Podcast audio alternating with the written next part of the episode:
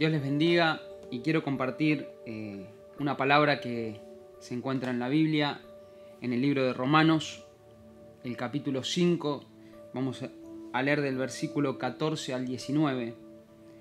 Y te quiero hablar del pecado y de la gracia.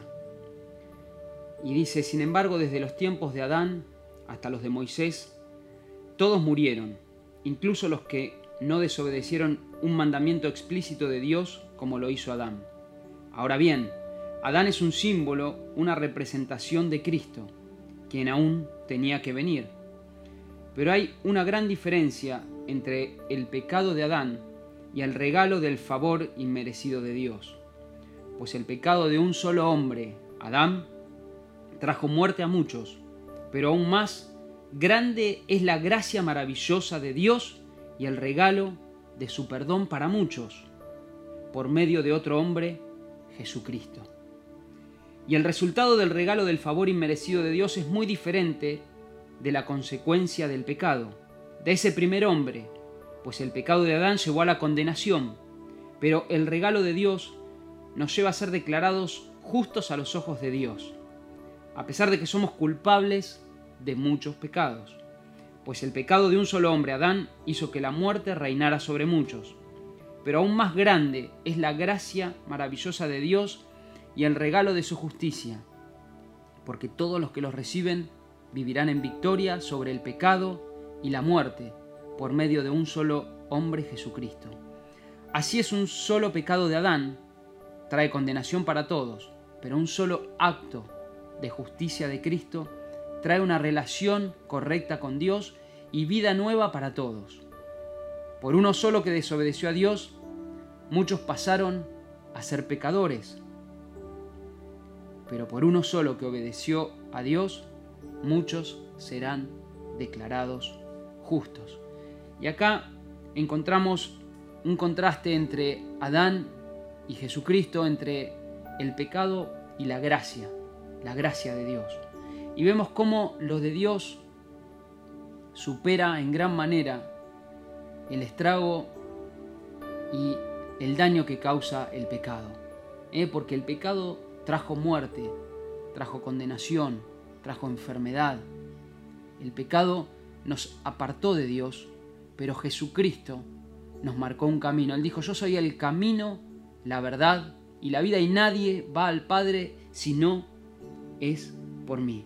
Entonces sabemos de que el pecado es aquel que trajo la muerte, trajo la condenación, ¿eh? aquel que trajo la culpa. ¿eh?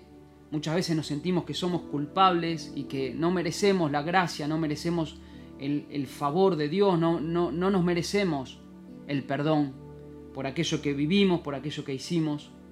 Pero acá en Romanos, la Biblia nos está nos está marcando que la gracia es un regalo de Dios, ¿eh? algo inmerecido, no lo merecíamos, pero es tan grande el amor de Dios por nosotros que lo que Él hizo fue mucho más grande y trajo vida a donde había muerte, trajo perdón donde había condenación y nos hizo justos delante de los ojos de Dios por, medio de quién?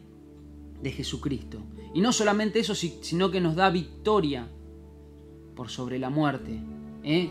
Porque somos resucitados juntamente con Él.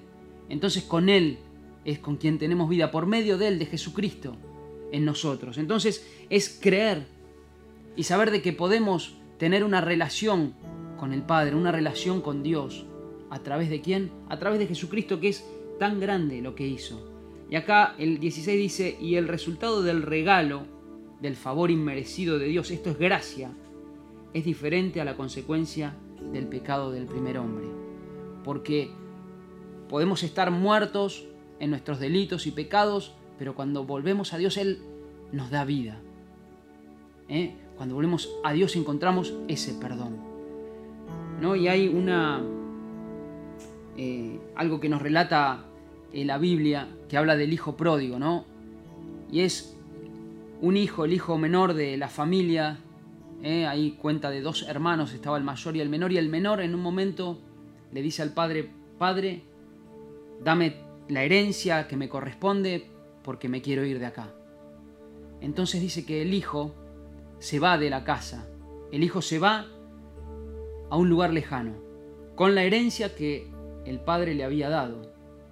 ¿No? Y justamente esto nos relata del gran amor de, de Dios, eh, del gran amor del Padre, porque a pesar de que este hijo le pidió todo lo que le correspondía y se fue y malgastó todo, y anduvo perdidamente y anduvo haciendo lo que quiso, lejos del padre y lejos de la casa. Dice que en un momento ni siquiera para comer tenía, y él eh, alimentaba a los chanchos y quería comer aún eso que él le daba a los chanchos. Y en un momento vuelve en sí y dice, pero en la casa de mi padre, dice, hay alimento, en la casa de mi padre eh, eh, puedo estar seguro, siquiera voy a volver y le voy a decir que quiero ser uno de sus servidores. No el hijo, un servidor por lo menos, pero yo sé que ahí voy a tener alimento, voy a tener protección.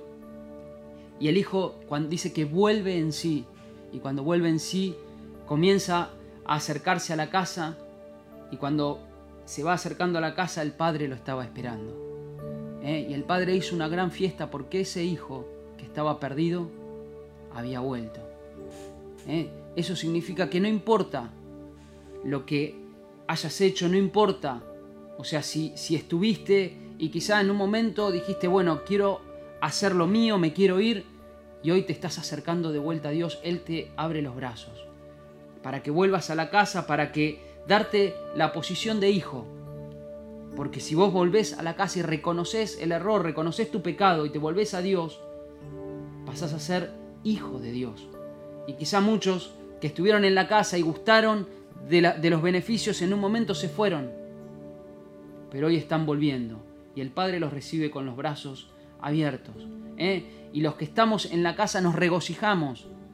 No hacemos como hizo el, el hermano mayor que le faltaba amor por aquellos que no estaban, por los perdidos, sino que le dijo al Padre, cuando vuelve el hijo menor y el Padre mata ahí un becerro y hace una fiesta, el mayor dijo, pero papá, yo siempre estuve en casa y vos nunca me diste nada para disfrutar con mis amigos, para, para celebrar con ellos.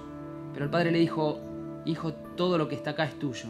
Entonces, sepamos de que podemos disfrutar de las bendiciones de Dios cuando estamos en la casa, cuando tenemos la correcta relación con Dios. Entonces, llenémonos del amor de Dios, oremos por aquellos que tienen que venir, oremos por aquellos en la ciudad, oremos por los perdidos, oremos por aquellos que están sufriendo.